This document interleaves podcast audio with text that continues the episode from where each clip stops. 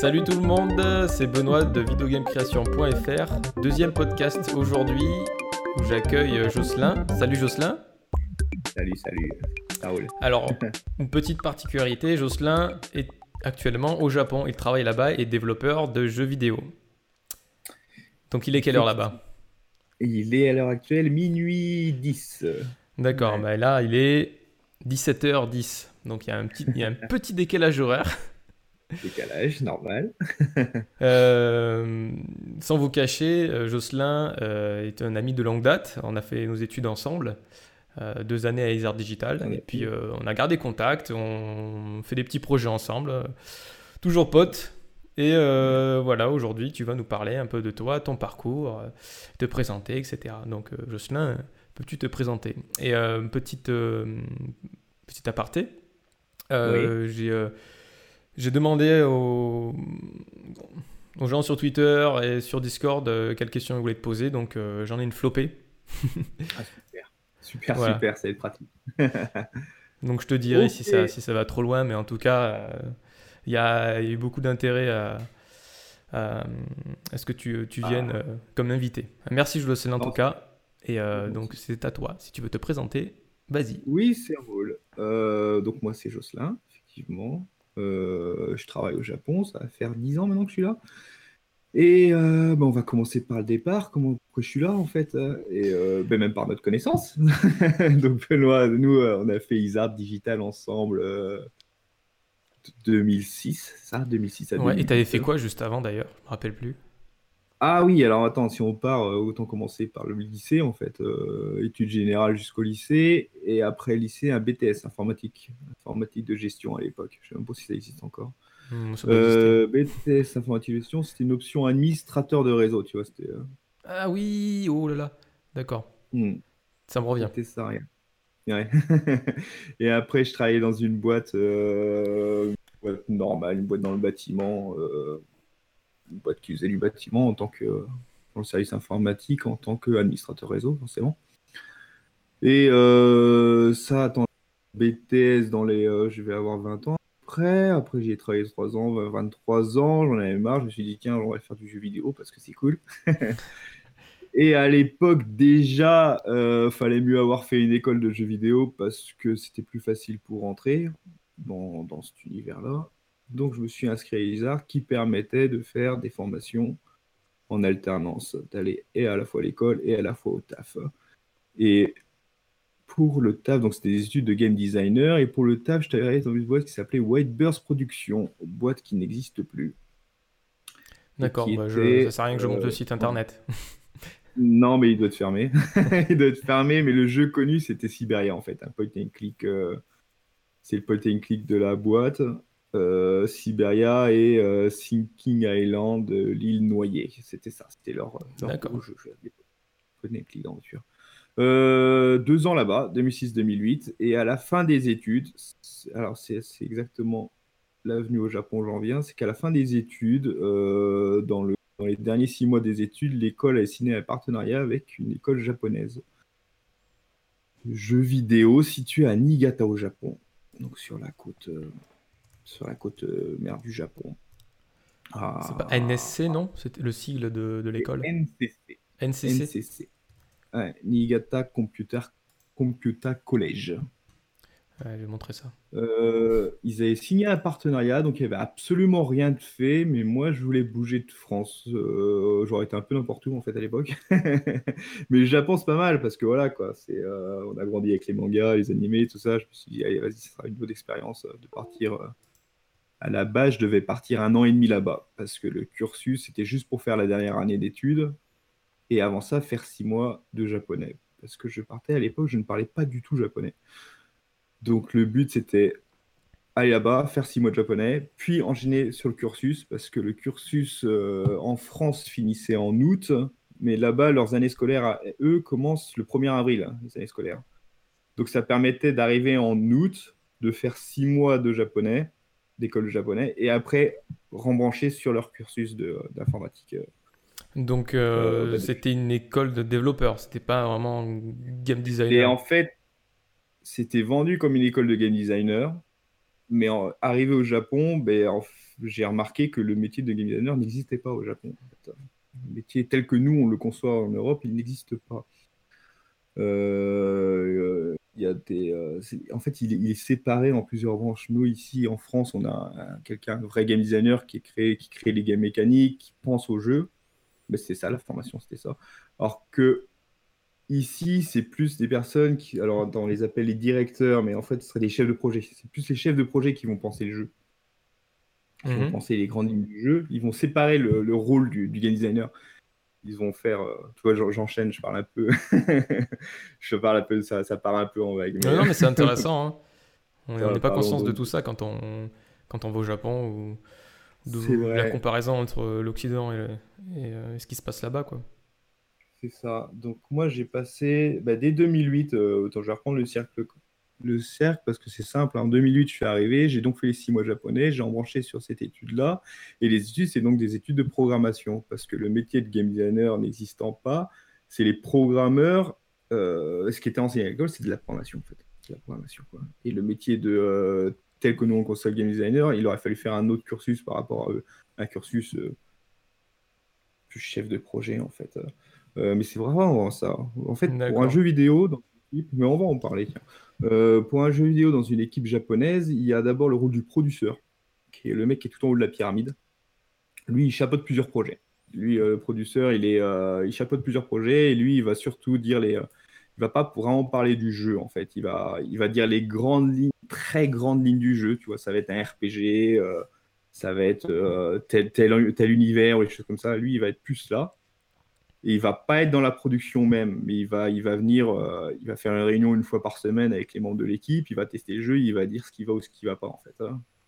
Et lui, il a plus un rôle de, euh, de gestion du projet, mais dans l'ensemble, gestion des ressources euh, dans le global, surtout l'argent en fait, le producteur. C'est surtout le, côté, combien, coûte le jeu et il va essayer de le vendre aussi. il va être, il va être plus dans la démarche de pouvoir se vendre ce jeu à un client, de quelle est la monétisation du jeu, tu vois, comment ça va marcher. Ça, c'est le producteur, lui, il est tout en haut du jeu. Euh, en dessous, lui, il va y avoir le directeur, et c'est lui vraiment qui a le rôle principal euh, dans la création du jeu. Euh, lui, il va, il va faire la micro-gestion, en fait. Il va, il va gérer et le personnel et ce que le jeu doit devenir. Il va, être, il va être au centre de tous les postes. Hein. Donc, c'est pour ça que je dis que c'est pas vraiment un game designer, parce que le mec, il est au-dessus, tu vois. Il va faire aussi du, de la gestion de personnel, il va faire il va décider euh, le jeu, et puis après, il va faire les réunions avec le producteur pour dire où est-ce que ça en est. Ça, c'est l'élément clé, en fait. C'est ce qu'on appelle le directeur. Un peu de directeur créatif, peut-être? Slash chef de projet euh. Encore autre chose qu'il y a même un directeur créatif. Non, c'est un grand chef de projet. C'est un chef de projet C'est lui qui a vraiment le, dessus sur le jeu. Donc, c'est ce qui fait qu'un jeu va être bon ou pas, c'est cette personne clé, en fait. C'est... Euh, c'est lui qui va, euh, qui dirige donc les quatre personnels, on va en parler des quatre grands groupes, et qui va dire, euh, qui va dire les lignes, qui va dire euh, où est-ce que par le jeu. C'est lui, c'est de lui que va provenir, qui va trancher en fait, qui va trancher les décisions. C'est ce directeur là en fait. D'accord. Voilà. après, on peut couper en quatre pôles. Il y en a peut-être plus, mais là j'en vois quatre. J'y pense, il y en a quatre. C'est le pôle, forcément le pôle graphiste, le pôle programmation, le pôle son, euh, et, le pôle planeur. Alors, je vais revenir sur les planeurs. Les, euh, trois premiers, bah, graphisme, programmation, son, bah, c'est les classiques. Quoi. Après, ça va être, euh, il va y avoir à chaque fois un, lead, en fait. Hein. Un lead sound designer, un lead graphiste, mhm. puis un lead programmeur. Qui vont avoir chacun aussi, tu vois, on va descendre dans, la, dans, la, dans la hiérarchie, qui vont avoir chacun un, un, ou plusieurs programmeurs sous eux, tu vois, en fonction du projet, en fait. Hein ça va marcher comme ça. Et le planeur, donc c'est là, c'est la section pas vraiment en France et c'est ce qu'on rapproche ici du game designer. C'est euh, lui, va, c'est le planificateur en fait. C'est le planificateur du jeu. Donc lui, c'est si par exemple on va faire un RPG, ça va être les personnes qui vont s'occuper de remplir les fichiers Excel pour euh, toutes les valeurs, euh, toutes les valeurs que vont prendre les boucliers en défense, tout ça. C'est vraiment, ils vont être on appelle ça le komakai, le, euh, le détail. Ils vont être sur le détail du, euh, du jeu, en fait. C'est eux qui vont décider comment va être le jeu. Voilà. Donc c'est là où le game designer il se rapproche. Le game designer se rapproche du planeur. Mais là où je dis toujours qu'il y a une différence par, par rapport en France, c'est que ces gens-là, ils vont pas avoir vraiment l'idée du jeu, tu vois. Ils vont pas dire, tiens, il faudrait, faudrait instituer cette mécanique, tout ça. Ça va pas venir du planeur, ça. Il va exécuter. Ils vont exécuter, en fait. Voilà, il va exécuter. Il va recevoir l'idée, tiens, il faut, il faut ajuster cette fonction-là. Et lui, mhm. il va exécuter, il va, il va, paramétrer. Voilà. Donc, par rapport en France, voilà, c'est là. Quand moi j'arrivais avec mes études de game designer, oui. J'allais dire, c'est un peu le, le, boulot du game designer qui polish et qui tweak euh, des valeurs avec ses fichiers Excel. C'est ça. Donc, c'est une des grandes parties du boulot du game designer, mais eux, ils vont faire que ça, en fait. Ils vont vraiment mhm. faire que, que, ce détail, en fait. Voilà, écrire les dialogues d'un jeu, tu vois, ça va être un planeur. Euh. Donc, c'est un boulot en France qui est pris par le game designer, mais en France, le game designer, il va avoir en plus d'autres tâches. Il va avoir des tâches comme euh, bah, surtout réfléchir en mécanique, tu vois. Il va devoir penser ça, il va devoir. Euh, euh, ouais, non, c'est ce que je vois en fait. Il a, il a, il a, il a un rôle plus, plus important en France, alors qu'ici, il est très minisé le, le, le, planeur en fait. Mhm, ok. Voilà. D'accord. Donc c'est comme ça. Donc, moi, je... Oui, je reprends vite fait. Donc moi, j'arrivais avec ces études là de Isard Digital de game designer et il n'y avait pas ce rôle-là, en fait, tu vois. Il n'y avait pas ce rôle-là. Et comme à l'époque, j'avais que six mois de japonais derrière moi, le but, c'était bien sûr de, trouver un travail quand même après, tu vois. Euh, j'étais parti pour venir un an et demi au Japon faire six mois mmh. d'études de japonais, faire un an d'études de programmation, mais pendant qu'on y était, trouver un boulot derrière, en fait. C'était six mois sûrs en école, mais après, si possible, avoir un travail à la fin de ces, de ces un an et demi, en fait. Et euh, c'est pour ça, quand je suis arrivé, moi, avec les études de planeur, euh, ben, je me voyais pas, tu vois, en tant que game designer, tu dis, ouais, si, je pourrais travailler en tant que game designer, donner des idées, mais quand il faut, euh, quand tu vois que le planeur, c'est tout dans le détail, et que moi, à l'époque, je maîtrisais pas vraiment les kanji, ou le japonais, c'était pas encore ça, ben, ben, j'étais un peu coincé, tu vois. Je me disais, je pourrais pas faire ce rôle de planeur tel qu'il est demandé, en fait. Hein. D'accord. Donc, l'école faisait de la programmation, donc j'ai dit, ben vas-y, on part, là-dessus. Tu avais une base de, de programmeur euh, avant? Très légère en fait. Comme j'avais fait un BTS informatique de gestion, il y a, il y a une partie euh, algorithmie, euh, algorithmie et programmation, mais c'était. Qu'est-ce qu'on avait appris comme langage Je ne me souviens même plus. C'est de l'algorithmie du basique, je crois. Je crois que c'est la seule base que j'avais. Peut-être du C ou un truc comme ça, mais pas, pas vraiment, vraiment. Alors qu'une fois arrivé ici, euh, ben, les projets ils étaient faits. Euh, à l'époque, c'était le Xbox Live Arcade qui, euh, qui venait de s'ouvrir en fait à tout le monde. Donc on pouvait directement développer dessus. Donc c'était en C Sharp. Donc C Sharp créé par Microsoft, tu vois. C'était déjà un programme dessus. Donc bah, au départ, on avait repris moi, j'arrivais sur ce cursus. Donc, d'abord le C, tu fais une formation en C, tu apprends C, comment ça marche. Puis après, il te passe direct en C Sharp pour, euh, pour pouvoir travailler avec l'UXNA, en fait. Hein. Mhm. D'accord. Et euh, voilà. Il y avait un peu de JavaScript aussi, parce que c'était à l'époque, c'était. Euh... Comment il s'appelle Adobe Flash. Flash. Il y a Flash qui. Ah non, c'est la S3, ça. Pourquoi est-ce qu'on avait fait Ah, t'as ah, fait l'ActionScript 3 C'est la S3. D'accord. c'est la, oui, ouais, ça, ça s'apparente beaucoup euh, au JavaScript au niveau de la syntaxe, euh, des, méthodes et tout ça. Quoi. Non, je confondais les noms. Non, c'est de la S3. Et euh, Donc ensuite, tu as voulu travailler dans le, dans le secteur du jeu vidéo là-bas C'est ça. Donc ça faisait un an et demi que j'étais au Japon. Tiens, mais on va en reparler aussi de ça. je brode, hein, mais c'est qu'au Japon, l'univers pour rentrer dans une entreprise, c'est différent par rapport en France. Hein, forcément, ça tend bien à ce que ce soit différent. Mais là, au Japon, là où est-ce que c'est radical, c'est que les élèves en dernière année d'études cherchent un travail. D'accord? Et même mhm. leur, dernier leur dernière année d'études est consacrée à trouver un travail. Voilà. C'est. Euh, c'est ça pour les universités. Alors moi, j'étais ce qu'on appelle dans une scène Mangako.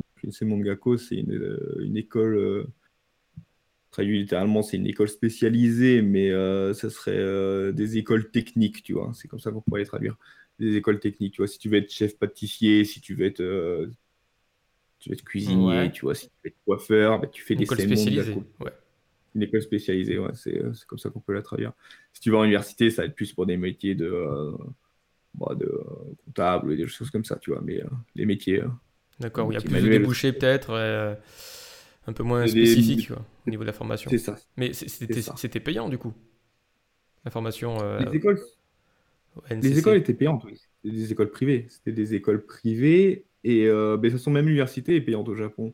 Il y a quelques écoles publiques ou alors quand tu es, euh, quand tu es très intelligent, ben, tu as, des bourses pour te payer Ok. les études. Mais la plupart du temps, les études, c'est comme en Amérique. C'est euh, c'est moi, l'école d'informatique, c'était c'était 9000 euros l'année, tu vois. C'était 9000 euros l'année. Ça fait, ça fait, voilà quoi. C'était c'est mon gakko et c'était pas la plus chère, tu vois. On était à 9000 euros l'année. C'est pas, bon, c'est, on est loin de l'Amérique, je crois, plus loin, mais on est quand même plus qu'en France, quoi. Et euh, c'est 9000 euros l'année, ouais, c'est ça. Ça va. Ouais, ouais, sachant Et que donc, Tokyo euh, est une ville euh, hyper chère, voire la plus chère du monde. C'est vrai. Et tu vois, c'était 9000 euros l'année à Niigata. Mais si on était à Tokyo, je, je pense que c'est 12 000 euros Ah oui, l'année c'est sans me tromper. Yata. Ouais, ouais, ouais c'est, cher. Et oui, donc parlons des entreprises japonaises. En fait, aux entreprises japonaises, si tu veux rentrer dans une entreprise jap- japonaise, il y a deux branches. Soit tu es étudiant, tu rentres dans l'entreprise japonaise via, via, via le système que je vais expliquer après, de, de rentrer dans une entreprise, entreprise étudiante. Soit tu as déjà en fait un CV avec euh, plusieurs années d'expérience. Tu Mhm. rentres, euh, tu rentres euh, ben, comme ça en fait, comme en France en fait. D'accord. Mais quand tu es étudiant, tu peux pas rentrer euh, dans la fameuse branche euh, où tu as une expérience professionnelle. Tu peux pas. Tu vois, c'est bloqué. Si tu n'as pas d'expérience professionnelle, tu peux pas. Tu es obligé de rentrer dans ce système de t'es étudiant. Ouais, Tu dois, euh, tu dois, tu dois postuler dans cette case-là en fait. ok. Tu vois, tu vois le système. Et c'est là où moi j'ai bloqué, tu vois. C'est là où j'ai bloqué, c'est parce que j'étais, euh, j'étais pas vraiment étudiant, parce que j'avais travaillé avant, tu vois. J'avais travaillé euh, trois ans dans ma boîte, et puis après j'avais travaillé encore euh, trois ans après mon BTS, j'avais travaillé trois ans, puis après j'ai encore travaillé deux ans pendant euh, pendant ISAR, donc j'avais cinq ans d'expérience. J'avais cinq ans d'expérience, mais ça, ça c'est quelque chose que les professeurs n'avaient pas forcément compris. hein. Et j'étais forcé dès, dès la première, dès, dès cette année d'études là, en fait, forcé de, de me présenter en tant qu'étudiant. Et c'est c'est assez folklore en fait, parce que tu rentres vraiment dans la, dans la recherche de travail et un étudiant. Donc, c'est des, des, euh, des euh, entretiens qui sont différents par rapport au fait que tu as des expériences. Qu'est-ce qui sont différents? C'est que un entretien d'embauche, quand tu as de l'expérience, c'est comme en France en fait. Tu vas être tout seul face à deux personnes euh, qui vont être des personnes liées au projet sur lequel tu seras affecté quand tu vas être embauché. Et puis, ça va être une discussion qui va durer une heure, et puis à la fin, il y aura peut-être un deuxième, voire un troisième entretien, mais Ouais, ouais. entretiens, ben, c'est bon, tu seras embauché en fait. Mais quand tu es étudiant, c'est différent. C'est des tests. D'abord, tu vas avoir des tests, comme des contrôles en fait. Comme un. euh, tu vas passer d'abord, c'est c'est des étapes pour entrer dans l'entreprise. D'abord, tu vas avoir le test écrit. Donc, ça va être des tests écrits, mais c'est, euh, on est proche du bac en fait dans l'épreuve. Tu vois, Ok. c'est, euh, c'est des épreuves chronométrées et genre pendant une demi-heure ou une heure, ben, on va te poser, euh, je sais pas, 50 questions de mathématiques, tu vois. Mais c'est normalisé euh, ces questions-là? Enfin, je veux dire, les entreprises euh, Normalisé. ont le même formulaire, un test les, questions, vont changer d'une entreprise- les questions vont changer d'une entreprise à l'autre, mais c'est plus ou moins la même chose à chaque fois en fait. hein. ah, ok. C'est ça que Ouais. élèves, ces dernières années d'études, ils la consacrent entièrement à cette recherche de travail en fait. hein. Ils la consacrent à, à pouvoir passer ces fameux tests en fait. C'est des tests de japonais, c'est des tests de mathématiques. Alors c'est parce que je suis en programmation, c'est des tests de- c'est parce que ah c'est parce que j'étais en programmation que c'était des tests informatiques.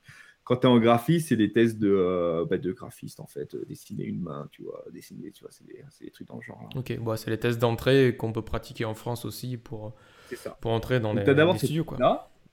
Après, tu as Mhm. des tests de euh, personnalité, en fait. Donc, ça, c'est des QCM. euh, on te pose 100 questions et puis il faut répondre. euh, tu vois, c'est des cases à cocher, en fait. euh, Mm, ok. c'est- Puis à la fin, ils ont, ils ont ton profil, en fait. Et euh, Ok. donc, ça, c'est les premiers tests écrits que tu as. Puis après, il va y avoir les entretiens. Et c'est là où les entretiens sont assez folkloriques. Il y en a plusieurs, il y en a plusieurs sortes. Et il y en a, il y a les entretiens, tu vois, j'ai même perdu les noms, tu vois, c'était il y a.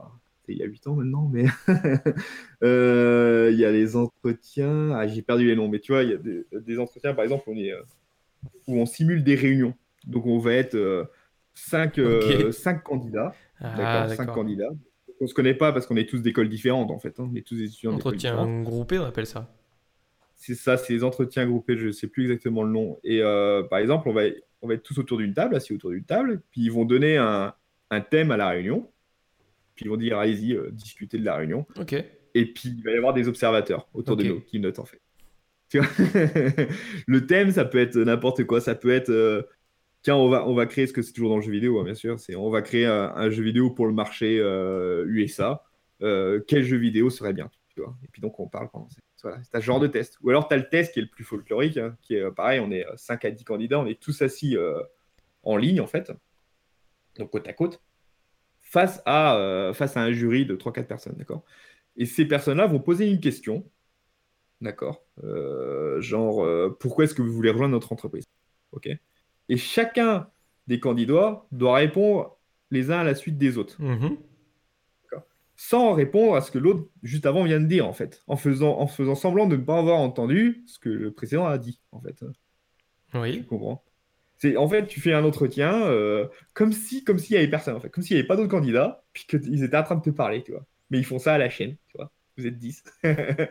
voilà, c'est assez marrant. Donc, c'est assez marrant. C'est marrant, c'est marrant à raconter, mais en fait, c'est pas marrant du tout à vivre. c'est un peu stressant. C'est ça, c'est super stressant et puis c'est euh, quand même assez relevé le niveau. Donc, moi, la première année, je suis arrivé face à ça. Première année d'études informatiques et j'ai pas eu de trouver j'ai pas du tout trouvé de travail. Ça, ça je, mets en cause ce système-là, en fait, le, fait d'avoir essayé de, de brancher. Après, après peut-être que, peut que c'est ma faute, hein, peut-être que j'ai pas assez bossé, mais ça, c'est autre chose. Mais j'ai pas réussi à trouver de travail euh, via ces formules-là. Donc, j'ai refait une deuxième année de ça tombait bien parce que le cursus d'informatique, nous, c'était deux ans à cette école-là, en fait. Hein. Et euh, comme le partenariat, il n'y avait encore rien de fixé, ben, le but c'était on faisait qu'une première année, et puis la deuxième, on ne la faisait pas, parce que de toute façon, on sortait déjà des heures digitales, on avait déjà un diplôme, donc euh, pas besoin d'en faire plus, tu vois. Ça marchait comme ça. Mais comme à la fin de la première année, j'avais pas de taf, puis sans taf, ben, on n'a pas de visa au Japon. Et euh, sans visa, tu es obligé de rentrer chez toi, tu vois. donc là, l'école, ils ont proposé, ben, vas-y, tu fais une seconde année d'études. Mmh comme ça, tu auras un visa étudiant. Puis pendant cette seconde année, ben, hop, tu repasses Une année bonus, quoi, pour essayer de retrouver du, taf au Japon. C'est euh, une année bonus, Enfin, c'est une année que tu payes. Hein. ouais.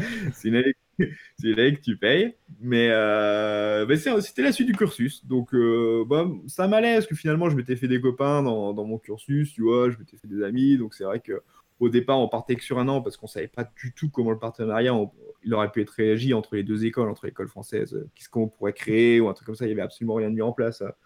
Donc j'avais dit ouais, vas-y, parti pour faire deux ans, on fera le cursus complet en fait. Et donc j'ai fait une deuxième année. Mais là, la deuxième année, ben, j'ai compris avec l'erreur de la première qu'il fallait pas postuler en tant qu'étudiant. Et moi, j'ai postulé en tant que personne qui avait déjà de l'expérience. Ouais. Euh, parce que ben voilà quoi j'avais déjà l'expérience en France tu vois donc j'ai fait fi en fait du fait que j'étais étudiant et, et c'est passé en fait c'est passé euh, pour des raisons personnelles je voulais rester à Niigata à l'époque parce que j'avais j'avais ma bande d'amis j'avais euh, ouais j'aimais bien j'aimais bien là-bas j'aimais bien la ville donc j'ai trouvé une boîte là-bas une entreprise entreprise qui faisait savait pas avoir avec le jeu vidéo et c'est une entreprise d'import-export. Ils importaient d'Amérique, euh, ils importaient, euh, eux, ils étaient dans l'outillage, donc ils apportaient des perceuses ou des trucs comme ça, tu vois. Et ils avaient besoin d'un web designer qui, qui parler anglais pour pouvoir discuter avec euh, les branches américaines, pour pouvoir faire des mails, tu vois, pour, pour les imports, et puis tenir le site web, trucs comme ça. Donc ça tombait bien. J'ai connu ces boîtes-là, c'était surtout par amis d'amis, en fait. Par amis d'amis, j'ai connu ces boîtes-là. Et je trouvais ça que c'était une bonne solution, parce que ça me permettait j'avais un travail, donc été sûr d'avoir un visa de travail. Et, ça m'intéressait. À l'époque, j'avais une vraie fixation sur ce visa de travail, tu vois. Parce que sans lui, tu es obligé de rentrer. Euh, et, comme j'avais galéré pendant un an à trouver un boulot que je ne trouvais pas, j'avais dit, ouais, vas-y, on met ça de côté, on va travailler. Et là-bas, à Niigata, j'y ai travaillé dans cette boîte pendant deux ans à peu près. J'y ai travaillé deux ans. Euh, j'y ai travaillé deux ans et à la fin des ben, il y avait Ouais, je voulais retourner dans le jeu vidéo en fait. C'est pas, pas que c'était. Moi, si c'était pas super intéressant, tu vois, de faire du web design, c'était pas. C'est pas. Puis euh, tu te dis, ouais, je suis venu au Japon pour faire du jeu vidéo. donc, euh, donc, là, déjà, ça un objectif, quoi. C'est ça. Plus deux ans à l'école informatique, plus six mois dans l'école de langue. Ça faisait déjà deux ans et demi que j'étais au Japon. Euh, pas deux ans, ça faisait longtemps. Un, deux, quatre, 4 ans et demi. Ça faisait 4 ans et demi que j'étais au Japon.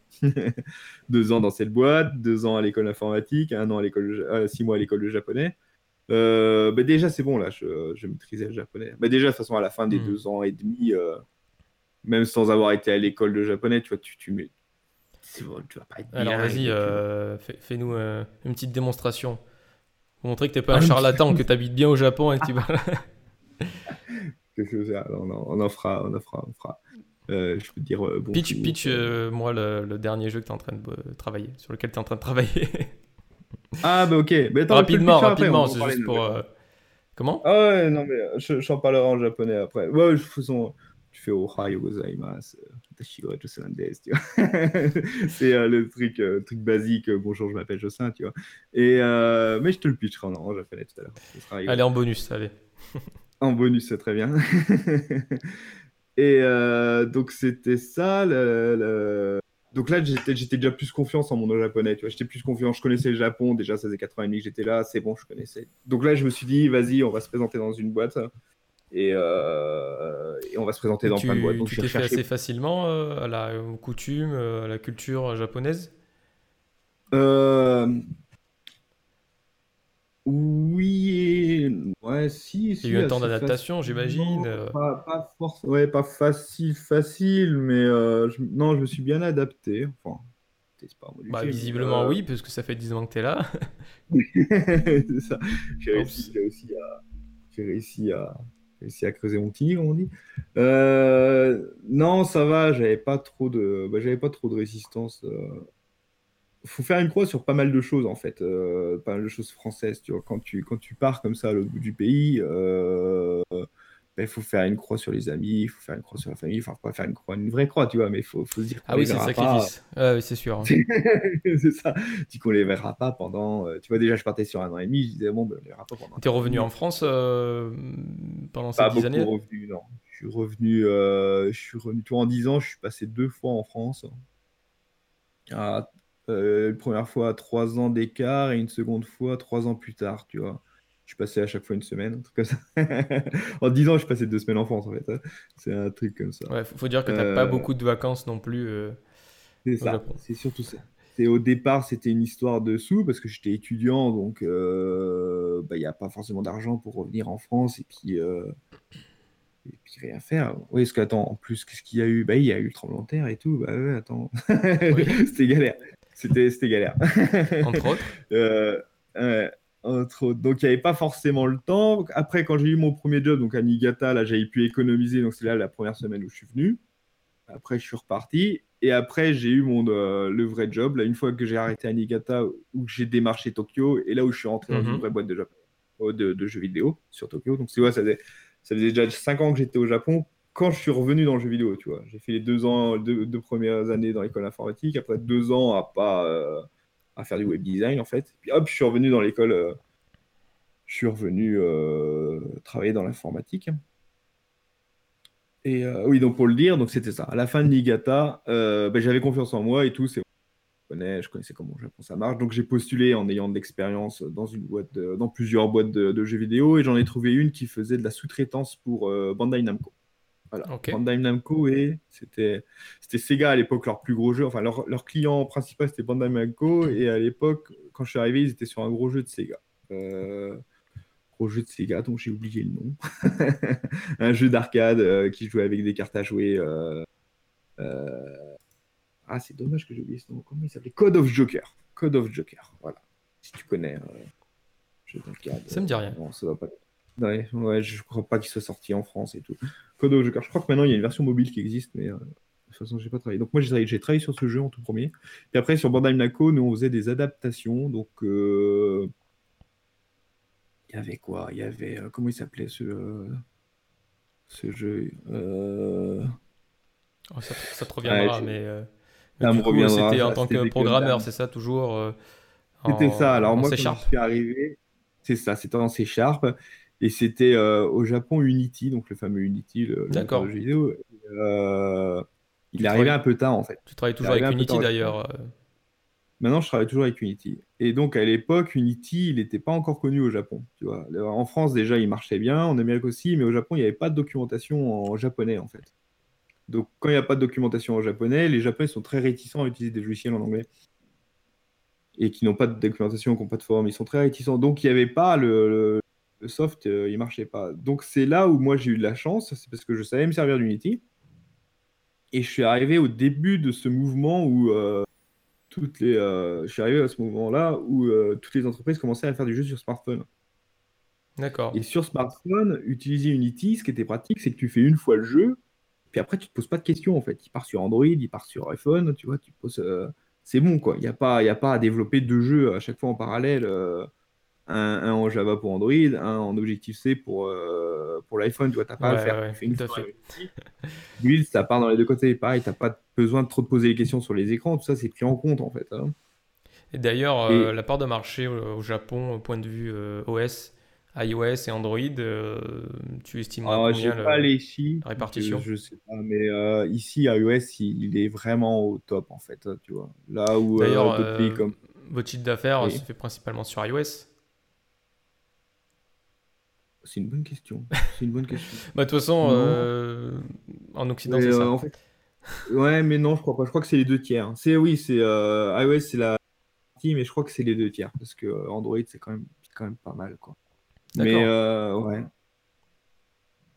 Non, mais en fait, j'ai j'ai pas regardé les chiffres. C'est vrai que tu me poses, euh, je, je les ai. euh, je peux pas y accéder là, là. Mais euh, Non, mais euh, écoute, on, on va enchaîner parce que j'ai encore plein de questions. Oui, oui, enchaînons, enchaînons. Et donc, à partir de ça, attends, je reviens. Euh, oui, et donc, à partir de là, ça faisait 5 ans que j'étais au Japon, je suis rentré, et c'était au moment donné où Unity cartonnait, en fait. C'était les smartphones, Mhm. et les boîtes elles commençaient à rechercher des programmeurs sur Unity, parce qu'elles n'en avaient pas, tu vois. Ils avaient plein de programmeurs, mais ils avaient personne qui savait se servir d'Unity. Et ils voulaient tous s'y mettre, parce que c'était le mode du, euh, du smartphone, en fait. hein. Donc, à partir de là, moi, j'ai entré dans la première boîte, qui était la bon Namco. Là, j'ai commencé à maîtriser Unity, à, à faire des jeux. Et puis cette boîte-là, elle payait pas tant que ça. Donc je suis passé, comme là, il y avait une très grosse demande en fait de programmeurs, je suis passé Ouais. directement dans une seconde boîte qui s'appelle Gloops, G-L-O-P-S.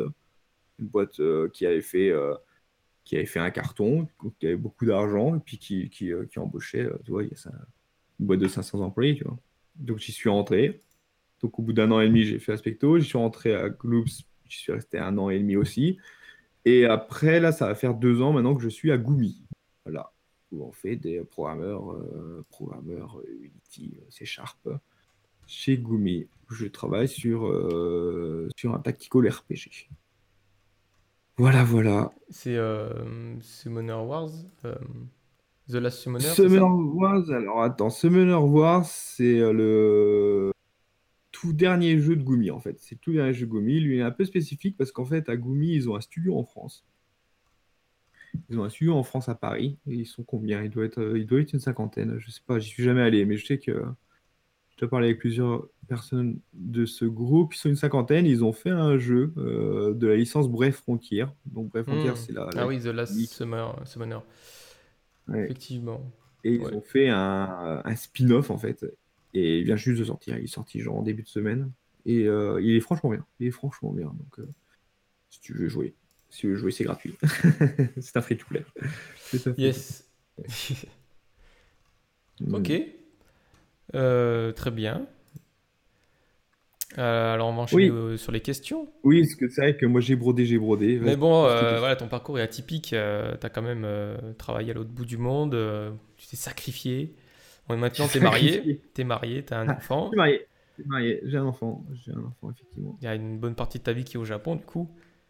Du coup, oui. Du coup, ma famille est ici. Euh, donc, tu as répondu à pas mal de questions déjà. euh, mais euh, je vais en poser d'autres. Il suffit de les trouver. Alors, euh, pourquoi est-ce que tu travailles dans, dans les jeux vidéo? J'aime bien poser cette question parce que euh, à chaque fois, j'ai des réponses différentes. Il y a beaucoup de raisons. Pourquoi est-ce que je travaille dans le jeu vidéo, quoi? Ouais. Ah oui, ok. Pourquoi est-ce que tu aimes faire ça en Euh, fait? Parce que c'est un boulot pourquoi faut, faut, faut l'avouer. Ah oui, non, mais moi, c'est c'est- c'est- c'est- c'est- c'est un boulot qui est très stressant. C'est euh, Passion, j'ai dit, passion. ah, passion, ok. Stressant, Ah non, euh, par- tout dépend où t'es, effectivement, tout dépend ce que tu fais. mais- ouais, ouais. Non, non, c'est par passion. Ouais, non, il faut, il faut la fameuse passion. ouais. c'est pas elle qui paye, mais oui, il faut de la passion. C'est ça. Si la passion euh, payée. oui, c'est ça. Non, non, mais si t'as pas de passion, je crois que tu, tu restes pas dans ce milieu parce que c'est. Euh, C'est euh, très dur en fait, c'est très dur parce que tu vois, tu vois les boîtes qui ferment, tu vois les gens, Mm. tu vois ce, ce turnover de, de dingue dans les boîtes, tu vois c'est les horaires de taré, enfin c'est ouais, Honnêtement, ouais, je connais personne qui est resté dans la même boîte de jeux vidéo euh, depuis qu'elle est rentrée. Ah si. Si, si, si. euh, je crois que c'est... euh, Si. comment il s'appelle? Euh, Un ancien camarade qui travaille euh, en Kama. Ah oui, exactement. Qui, sera peut-être dans le podcast. J'ai perdu, j'ai perdu son nom. S'appelle. Ça me reviendra. Bref. Oui, ok, c'est ça. ouais, bon, c'est l'exception qui confirme la règle, j'ai envie de dire.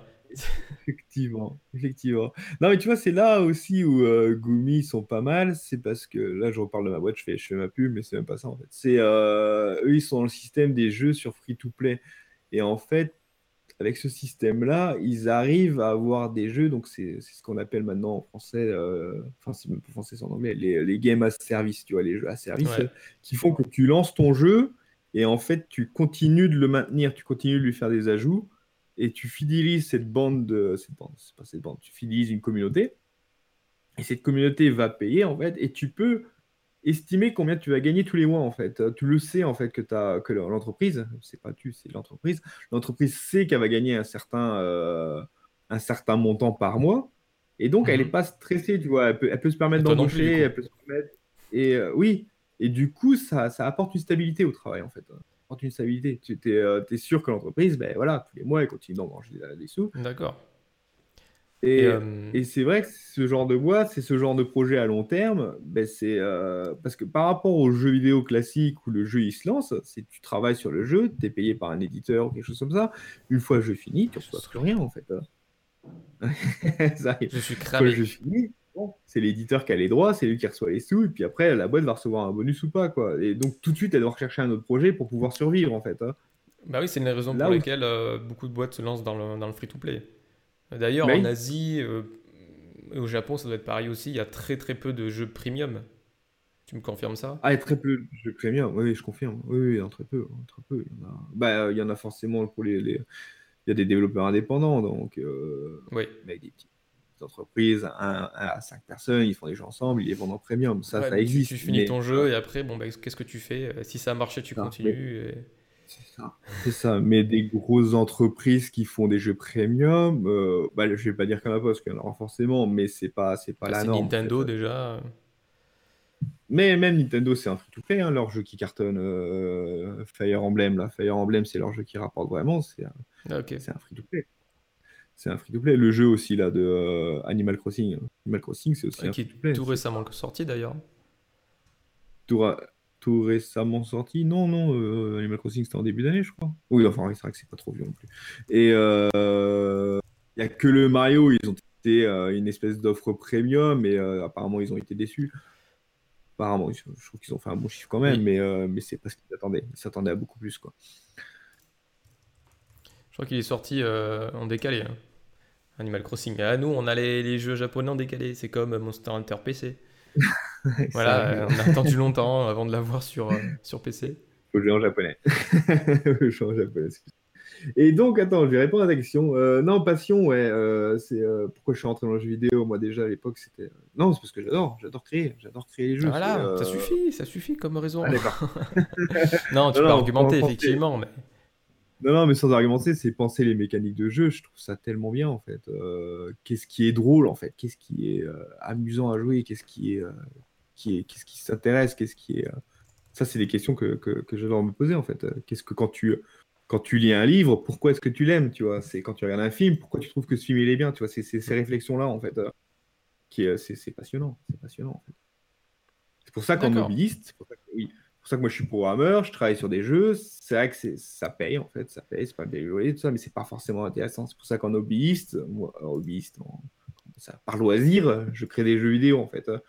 Si je mets des grands grands jeux, parce que j'ai pas forcément beaucoup de temps, mais euh, toujours, toujours dans cette étape de, création, parce que c'est ça. C'est ça qui m'entraîne. C'est ça qui m'a. Rideau, tu as créé un jeu de puzzle que tu as publié. Créer un peu jeu puzzle. C'est un des seuls jeux que j'ai publié. La plupart du temps, ça va. la plupart du temps, je crée ce prototype sur prototype. Euh, ça m'amuse, puis je passe à autre chose. Mais euh, Gurido, ouais, je l'ai lancé. Euh, et là, en ce moment, je suis sur des hyper casual games. Mais, ça, t'es au courant, mais c'est vrai que ton public ne le sait pas. Euh, des jeux euh, très simples, très simples à créer. Euh, bah, c'est toujours l'envie de création qui reprend le dessus. C'est vrai que quand tu développes dans une société pendant plusieurs années, tu as des idées qui trottent dans la tête, t'as qu'une envie, c'est de les tester. C'est beaucoup de programmeurs qui, qui partent de ce principe-là. Donc ils Oui, bossent, oui, parce que- euh, ils s'alimentent grâce à ça, grâce au, à la boîte. Et après, derrière, ils, Après, Comment dire, le petit hobby derrière. le- le ils, ils petit se font leur jeu en, fait. hob- en tant que hobbyiste. Ouais, et- Ouais, c'est ça. Parce que dans une entreprise, tu choisis pas vraiment ce que tu veux développer. Je veux dire, faut être, faut être en- au top de la hiérarchie pour, pour vraiment vouloir euh, avoir exactement cette feature-là. Tu vois, faut être, euh, mais ça, pour être au top d'une hiérarchie, il faut soit être ultra doué, soit, euh, voilà, tu, il y a beaucoup plus de personnes qui sont en bas de la, de la hiérarchie qu'en haut, en fait. Et euh, c'est logique, hein, c'est logique en même temps. Mais euh, à pas être euh, voilà, à ce top-là où tu peux choisir vraiment quel jeu c'est faire. J'ai même un lead game designer, souvent il choisit pas vraiment, tu vois, il est euh, il a plutôt une Il y a toujours une part de création, certes, mais euh, bon, Ah. quand ça vient de toi, c'est pas Ah, pareil. Un ouais. développeur indépendant, c'est le Ça. principe. C'est que ton jeu t'appartient, c'est un peu toi. C'est exactement ça. Quand tu travailles sur des gros projets, y contrairement a au projet 200 triple A, projet, ouais, gros projet. Ouais, c'est ça. Quand tu es sur un triple A, tu as, 200 personnes qui sont, euh, qui sont prises dans le projet. Tu pas vraiment de choix parce que tu dois pas décevoir le public, tu dois pas décevoir les, les financiers, tu dois pas décevoir, tu vois. Donc, es, Et ouais, une certaine pression. hein. il y a une certaine pression. Donc, tu es obligé de faire de la soupe, tu vois. Tu es obligé de, euh, de faire vois, des concessions pas- aussi, beaucoup de concessions. tu peux faire des concessions, ouais. Donc, tu peux Et pas sans cesse argumenter vraiment en fait. Je sais pas si ça. tu as vécu ça, mais il faut sans cesse argumenter euh, tes choix euh, dans l'entreprise. Donc pourquoi est-ce que tu fais ça au niveau du design, euh, au niveau du level design aussi, au niveau de, de toutes les interfaces, chaque choix, en fait, il y a toujours quelqu'un qui va donner son avis. Et, euh, donc il faut argumenter. Donc euh, il faut rien laisser au hasard en fait. Il faut toujours avoir euh, au coin de, de sa tête euh, un argument pour, pour expliquer, en fait, pour justifier tes choix. C'est ça. Alors, c'est vrai que ça, c'est un petit changement au Japon par rapport à la France. hein, ça, je pourrais en parler vite fait. C'est que euh, c'est caricatural, mais c'est vrai que les, euh, le staff, en fait, les, les gens qui travaillent au Japon ne, ne remettent pas vraiment en question les ordres venant d'en haut. Tu vois. Les, euh, si on fait ça, ils le font, en fait. hein, Ils le font. Alors, quelquefois, quand c'est des trucs qui vont être un peu. qui vont prendre du temps, tu vois, des trucs comme ça, ça va être un peu harassant. Bon, ben, ils, ils grognent un peu, tu vois. Ils font. euh, tu vois. ils demandent un pourquoi, mais souvent, souvent, ils demandent un pourquoi, même s'ils n'ont pas la réponse, ils vont le faire, tu vois. Ça, euh, il y a. Il y a un certain respect en fait de la, de la parole D'accord, ouais, culturellement, ok. ok. C'est ça, c'est culturellement, s'ils disent faut faire ça, on le fait, tu vois. Par contre, ce qui est sympa aussi, c'est que si tu as une idée et que tu es en bas de la hiérarchie, si l'idée est bonne, elle est reprise en fait. hein. Tu vois, les, euh, les idées remontent comme ça. Si t'es euh, si t'es le débugger, en fait, si t'es le testeur du jeu, puis que tu remarques en fait le bouton il est mal placé, tu en parles en fait au, au directeur, le fameux gars qui est tout en haut, tu dis, le bouton là il est mal placé, mais le ailleurs, le directeur il dira ok, tu vois. Si, s'il juge que c'est bon, Mhm. euh, et c'est ça aussi c'est intéressant. Mais euh, mais c'est pour ça que les jeux japonais ils peuvent être très bons comme très mauvais en fait. Ça va dépendre de ce fameux directeur. Si le directeur est mauvais, le jeu va être. euh, bah, si le directeur est super, le jeu il va être. euh, il va tout déchirer parce que les gens vont jamais remettre en question ce qu'il veut faire en fait. hein. Donc c'est pour ça qu'ils arrivent, même avec des grosses équipes, à arriver à faire des, petites, euh, des petits chefs-d'œuvre en fait. hein. Des, euh, parce, que, parce que la création n'est pas arrêtée. Si le mec est très créatif en haut, ben, ben, toutes les équipes derrière les suivent en Donc, fait. tu, hein. placerais euh, Kojima et euh, Miyamoto ça, à ce poste-là, en fait. C'est ça, c'est exactement. C'est à ce poste-là que je les passe. hein. Quand, quand ils sont sur leur projet à eux, ouais. D'accord. Et euh, question suivante, est-ce que tu as un souvenir qui t'a particulièrement marqué euh, au Japon? Bah, pour, En tant que développeur, hein, moi je parle pas de... Ta vie personnelle. Euh, Non, c'est vrai, euh, c'est une bonne question. Euh, souvenir, attends, est-ce que ça serait des lancements Ou une de période, ou... T'es allé au TGS d'ailleurs, Ah oui, mais c'est au Tokyo. Game Show Oui, c'est aujourd'hui. Voilà, À l'heure où on enregistre, évidemment. Mais euh, oui, au jour où on enregistre, c'était aujourd'hui. Aujourd'hui, c'était le Tokyo Game Show. Euh, si, mais je suis allé à plusieurs Tokyo Game Show. euh, euh, bah, quasiment tous depuis 10 ans. Ouais. quasiment tous. Ouais. Ouais, t'as dû rencontrer certains développeurs français qui étaient venus. J'en ai rencontré plusieurs, leur jeu. D'ailleurs, il y avait euh, un programme de Sony pour inviter les développeurs indépendants euh, à présenter Oui. leur jeu là-bas. Oui, Euh, on m'avait proposé, je crois, mais pff, je j'ai perdu le contact avec la personne qui, euh, Ah, qui avait un contact euh, là-bas. formes.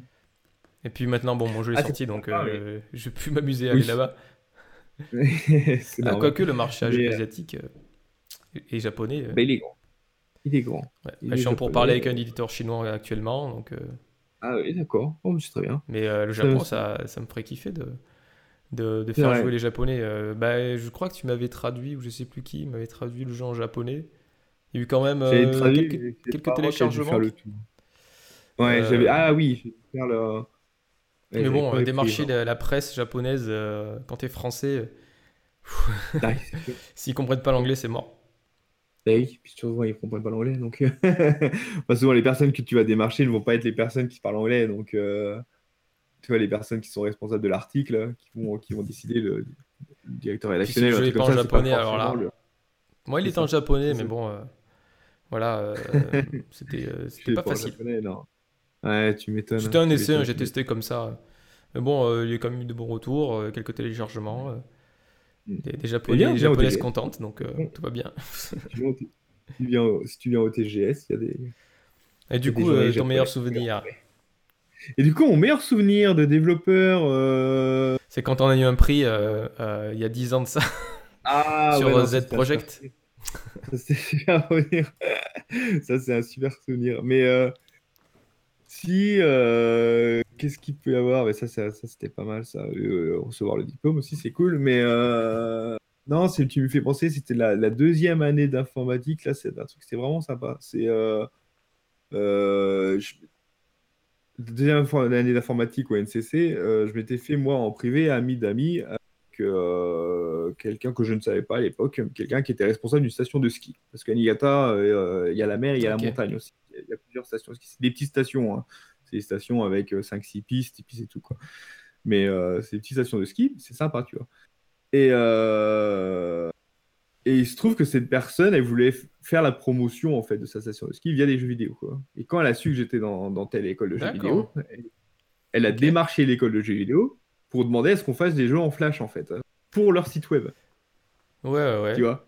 Je me rappelle que tu m'avais parlé ça. Je, t'ai vu en, en combinaison de ski, je crois, sur des photos. Ah, bah oui, exactement. Et Donc t'en as profité aussi. Et, et en fait, ils n'avaient pas d'argent, en fait, tu vois, ils n'avaient pas vraiment, donc euh, eux, ils voulaient pas maintenir leur site web. Donc ce qu'ils ont demandé, c'est qu'ils ont demandé à, à quatre élèves, dont moi, parce qu'en fait c'était un ami d'amis, tu vois, c'était comme ça, dont moi Mhm. plus trois élèves, de leur faire des jeux. Donc on avait fait euh, quatre jeux en flash, on avait dû, on avait dû mettre une semaine, tu pour les faire, un truc comme ça. C'est des tout petits jeux flash, tu vois, c'est, euh, t'appuies sur un bouton, t'as la personne, c'est- t'as une- t'as- il y, a- il y a une mascotte en fait dans cette, euh, dans cette fameuse station de ski. Et donc la mascotte descendait la montagne, et puis quand tu appuyais au bon moment, la mascotte elle sautait sur, euh, par-dessus les arbres, tu vois. Il y avait ça, il y avait un taquin, tu vois, tu, tu en mets, tu vois, c'est des petits mini-jeux.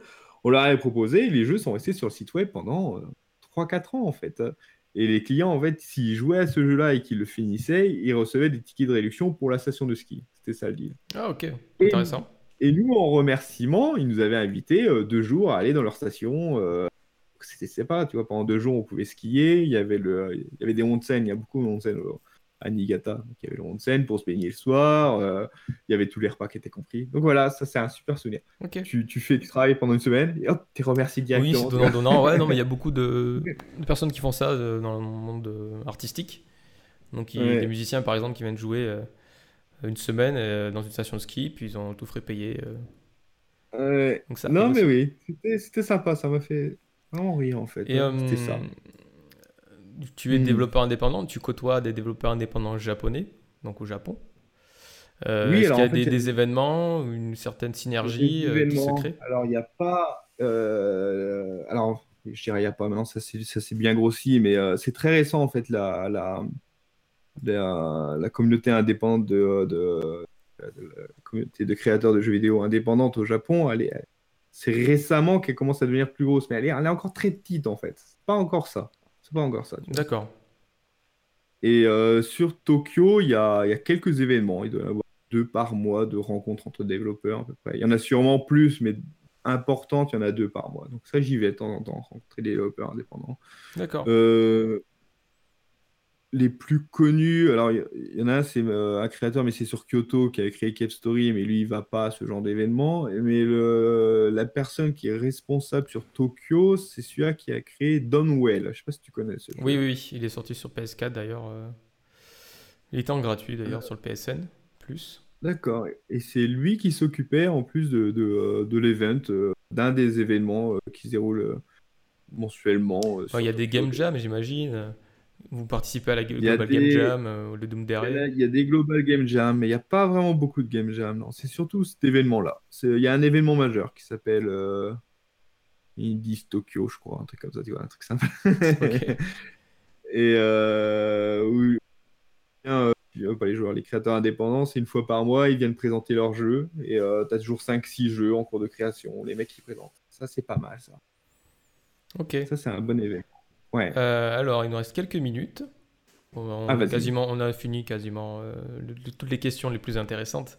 Mais euh, celle qui m'intéresse aussi beaucoup, c'est euh, est-ce que tu as des références en matière de, de créateurs de jeux vidéo ou de jeux qui t'ont inspiré? Bah, euh, oui, forcément. Ben là, facile, là. Bon, à part Nicolas Canas, hein,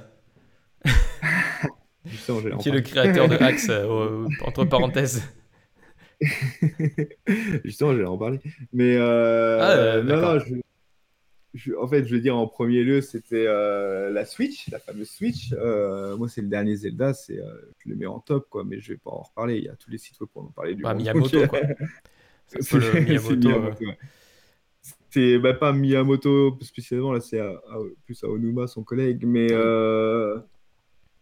lui, là, ils ont fait quelque chose de grand. Ils ont fait quelque chose de assez incroyable. Et, euh, mais je voulais pas en parler parce que tout le monde en a parlé. Non, je voulais parler de Dead Cell, mais, euh, mais pas forcément de Excel, surtout de Axe, en fait. euh. T'es beaucoup regardant euh, sur les, les jeux vidéo indés euh, occidentaux, les développeurs occidentaux. Je te vois pas Moi, mal suis- retweeter, suivre tout ça, quoi. Ouais. Oui, moi je suis beaucoup. Ben, en fait, j'aime pas les. Ben, pff, je vais pas dire j'aime pas parce que j'aime bien jouer à, GTA ou des trucs comme ça, mais c'est pas, c'est pas, pas ma cam. c'est pas ma cam, c'est pas, c'est tout. euh, voilà, les, Call of Duty, tout ça, je, pas que ça me plaît pas, mais euh, je trouve pas vraiment d'intérêt en fait à jouer à ces jeux-là. Euh, par contre, tous les jeux de développeurs indépendants, j'y trouve. Il y a des trouvailles, il y a des trouvailles, des trucs qu'on ne verra qu'on ne voit pas en ce moment dans les jeux vidéo en AAA, tu vois. Comme je disais tout à l'heure, les AAA, pas cracher dessus, ils font des très bons travail, tu vois, mais ils sont obligés de satisfaire un maximum de monde. C'est, c'est, c'est comme ça, faut qu'ils vendent un max. Donc les mecs, pour satisfaire, tu es obligé de réduire la... Pas forcément la qualité, parce que c'est des jeux de grande qualité, mais tu es, obligé un peu de, euh, bah, de viser pour que ça plaise à tout le monde. Voilà. Et par rapport aux développeurs Oui, indépendants, de jouer la sûreté, quoi. De, de faire les C'est trucs ça, qui marchent, qui, qui ont déjà été faits et qui ont fait leur preuve, en fait. ça. C'est ça. Et le développeur indépendant, mais le développeur indépendant aussi, alors c'est marrant parce que ça va faire la, la blague du bon chasseur. le développeur indépendant aussi, il veut vendre un max, mais lui, il est obligé de se démarquer s'il veut bien vendre. C'est ça. vois, il, est, il est obligé d'être original. S'il n'est pas original, ben, il va, il va se comparer à tellement de jeux que. euh, ben, il va être comparé au triple A. C'est ça le monde de jeu qui est un peu injuste en fait. C'est qu'un mec qui fait tout seul son jeu vidéo, il est, son jeu vidéo, le- la création est comparée à, à un jeu euh, qui a été créé par 500 personnes. Tu vois, les gens ils mettent côte à Mm. côte. Ils regardent une note sur un site Ouais, web. mais il y a, disent, ah, y a, comment dire, eu 20 et puis l'autre. Oui. une cer- certaine partie des joueurs qui prennent conscience de, de tout ça, qui a finalement quelqu'un derrière Oui, non, non, qui crée, et euh, mais s'il est tout seul, euh, tout de suite, euh, comment dire, ça prend un peu plus de valeur. ça prend de la valeur. Mais, mais la majorité des gens ne le savent pas en fait. Ceux, ceux qui Oui. suivent le jeu vidéo, écoutent ou des choses comme ça, c'est eux, ils le savent, mais, mais c'est pas la majorité des gens en fait. Les gens qui achètent, qui, en, en- voilà, qui achètent, Aussi, t'as Call of Duty. T'as Call of Duty sur ton ordinateur? Non, ça, ils savent pas forcément. quand tu, quand tu fais un Et- showcase dans les, dans les euh, salons familiaux, t'as souvent ce, ce, ce genre de questions. Oui, normal, normal. Mais les gens, on va pas leur demander d'être connus. Nous, c'est notre métier, donc forcément, on connaît. Mais, euh, mais les, euh, des personnes où c'est juste un, un loisir, ben, Oui, pas non, mais il forcément en faut pour tout le monde. hein. Il en faut pour tout le monde. Bah, Enfin, moi-même, je suis, je suis un joueur de. Enfin, pas de Call of Duty parce que j'y arrive plus, mais euh, FIFA ou de gros triple A, quoi. Plus de skill. Non, non, c'est que. non, je, je vois. Enfin, il n'y a pas vraiment de gameplay. euh, Enfin, bref, c'est une autre histoire, ça. Je trouve qu'il n'y a, il y a pas de synergie entre les joueurs, euh, chacun joue pour sa gueule. et- Oui, bah, oui, c'est ça qui est aussi dommage. Non, c'est pour ça que j'aime bien, moi, les créateurs indépendants. C'est parce que les mecs, ils sont, ils sont peu, ils te font des jeux qui sont, genre, super bien. Puis ce que j'aime bien, toujours, comme tout à l'heure je racontais, c'est quand je, quand je joue à un truc, c'est de voir, essayer de trouver comment ils ont créé derrière, Alors, en fait. à quoi tu joues en ce moment? En ce moment, je joue à Dead Cell, en ce moment. Comme Je par hasard. Joue- je joue beaucoup sur Switch, parce que... euh, je joue beaucoup en mode nomade en fait, parce que j'ai pas vraiment Mhm. le temps chez moi de, de pouvoir me poser devant une télé et jouer. Donc, euh, Tu mets combien de temps d'ailleurs euh, pour- dans des transports en commun pour aller au travail? mais un peu moins d'une heure, euh, une heure. Je suis pas trop trop loin non plus. Donc je mets un peu, je mets une heure pour aller aux tâches. Donc j'ai deux heures de transport en commun par jour. Là où la Switch est super, c'est que c'est euh, C'est ça. bah, t'emmènes ton jeu. Et puis, euh, et puis voilà quoi. Il y en a beaucoup jeux, qui font comme toi? Hmm, je vois pas tellement de Switch. J'en vois de plus en plus, mais c'est pas encore ça. C'est pas encore ça. Parce que le smartphone a vraiment pris au Japon une ampleur euh, incroyable. Tout le monde joue sur smartphone. C'est, ouais. euh, Et la Switch remplacera pas ça en fait. Ça, va pas être comme à l'époque, euh, quand moi en 2008 je suis arrivé, tout le monde jouait dans le train à la Nintendo DS, tu vois, ou à la Ah oui. PSP. À l'époque, c'était Monster Hunter, c'était le, le 2 ou le 3 qui cartonnait au Japon, et tout le monde jouait à ça en fait dans le train. Quand je dis tout le monde, c'est vraiment le public, il est très large en fait. C'est des, euh, c'est comme des étudiants, comme des personnes qui ont 40-50 ans en fait, hein, qui jouent à Monster Hunter, euh, voilà, c'était ça. Mais ça, maintenant, tout le monde joue sur smartphone. Ça fait donc, plaisir. hein. Attends, tu passes euh, du métro parisien euh, euh, au métro japonais. Ah oui, j'avais dû dis prendre oui, ah, là je, suis bien dans le pays des, des- des jeux vidéo quoi. C'est ça, c'est ça. Quand tu arrives dans un train et puis tu vois des. euh, le profil type que tu ne penses pas. Tu vois une femme qui aurait 40 ans, tu vois une femme qui a 40 ans qui joue à Ouais, Monster ici, elle joue à Candy Crush, euh, les femmes qui ont 40 ans. mais Sans, sans vouloir euh, stigmatiser ou quoi. euh, Non, non, mais sans, sans stigmatiser ou pas. Mais quand tu, tu, vois ce profil, en fait, qui joue à Monster Hunter, t'es là en mode waouh, je suis où? C'est- C'était assez impressionnant, en fait. euh, Et, et puis surtout qui gère, quoi. Qui gère, t'as deux sticks et tout. Et puis t'es là en mode ah ouais, non, bien, quoi. Ouais, mais par contre, ce public-là, ils sont tous passés au smartphone et euh, ils reviendront. Ils reviendront pas à la Switch. hein. Donc la Ouais, Switch, c'est une autre va- manière de consommer le jeu vidéo, hein. mais euh, C'est il, faut, il faut être présent sur tous les marchés possibles. c'est ça, c'est ça. bon, beaucoup euh, dénigrent le smartphone. euh, ils sont, sont Ah non, euh, euh, à ce niveau-là, mais pour toi, quand tu vis, quand tu vis au Japon, tu, tu peux pas, quoi, puisque ça fait partie du, Ça fait de, partie. de, de ton salaire, de ta vie. euh, Ah oui, bah oui, bah oui, parce qu'en plus je travaille dans le mobile, donc oui, non, non, mais euh, c'est un très gros marché. C'est un très gros marché. Il est, euh, il est bien au-delà des consoles. C'est, euh, c'est non, c'est vrai que je, dé- je dérive, tu vois, mais c'est comme il y a quelques années là quand, quand Kojima il s'est fait virer de Konami et, et puis que les joueurs en fait ils comprenaient pas en fait pourquoi Konami arrêtait tout le- tous ses jeux sur console. C'est vrai que d'un point de vue euh, occidental, c'est vrai que c'est dur à comprendre. Fais pourquoi est-ce qu'ils font les cons comme ça quoi? Mm, mm. Mais quand tu es ici et puis que tu jouais, euh, c'était quoi leur jeu? C'était un jeu de dragon, je sais plus comment il s'appelait. Ils avaient un jeu de dragon, ils avaient un jeu de baseball. C'était euh, 4-5 jeux qui cartonnaient sur smartphone, tu vois. Et euh, à la même période, tu vois. Mais des jeux qui font, qui font des millions de dollars par jour, tu vois. Donc quand tu vois ces jeux-là et puis tu entends qu'ils ferment leur, leur, tout ce qui est consumer game, bah t'es là, t'es en mode, bah ouais, c'est normal en même temps. Je veux dire, euh, là dans le top, euh, dans le top 10, ils sont trois jeux. Tu vois. Ah non, t'investis 10 millions, tu gagnes, t'en gagnes 15, euh, et à côté, euh, tu gagnes Ouais. un million par jour. euh, le choix est vite Bah fait. oui, c'est quelque chose comme ça, quoi. Le choix est vite fait. Tu, euh, C'est vrai que c'est dommage parce que c'était des super licences, trucs comme ça. Donc en tant que joueur, ça fait, euh, ça fait pas plaisir, mais c'est très compréhensible. Il n'y a pas photo. c'est ce que tu dis. Eh ouais. Et puis en plus, c'est même pas 10 millions, c'est combien pour faire un Metal Gear Solid 5 ça être Ah non, je 50, parle pas de 60 Metal Gear, attention. ça, non, ça va être 50, 60 millions, ça doit en rapporter 100, plus ça même. fait- c'est cool. Mais, euh, mais je veux dire, oui, je sais pas, mais euh, tu vois, un jeu smartphone, c'est pareil, ça coûte un million, ça en remporte 100, donc il n'y a pas photo, tu vois. mais Mm. c'est bon. C'est, euh, ouais. Euh, Voilà. et ouais, du coup, il y a moins de prise de risque sur un, un jeu game as a service. Donc, Oui, donc autant passer encore moins de de. Ok, euh, bon, je vais une dernière question, après on va arrêter là. Vas-y. Euh, As-tu des conseils à donner à ceux qui veulent euh, bah, travailler au Japon en tant que développeur de jeux vidéo? Ah oui, c'est une bonne question, ça, tout à fait. Euh, Ah. D'abord parler japonais. Ouais. D'abord parler japonais. Alors attention, parce que il y a toujours des cas. Moi, je connais des gens qui parlent pas japonais et qui travaillent dans le jeu vidéo au Japon, mais c'est rare. C'est rare. Dans la euh, tous les, euh, les étrangers que dans la majorité, on va dire 99 étrangers sur 100 qui travaillent au Japon, ils parlent japonais en fait. Ça, c'est la, la barrière en fait. C'est la barrière. Euh, alors comme je dis, ouais, forcément, il y a toujours une personne sur 100 qui va, qui parle, qui va travailler quotidiennement en anglais, même en étant au Japon. C'est, c'est pas la norme. C'est pas la norme. Et euh, pour apprendre le japonais, euh, depuis la France, je sais pas, si... j'ai jamais, j'ai pas fait, donc je sais pas si c'est possible ou pas. Mais euh, si tu veux vraiment travailler au Japon, pour travailler au Japon, moi je pense que tu viens passer euh, un an, six mois, ça suffit pas. Tu vois, j'ai fait six mois d'école de Mhm. japonais.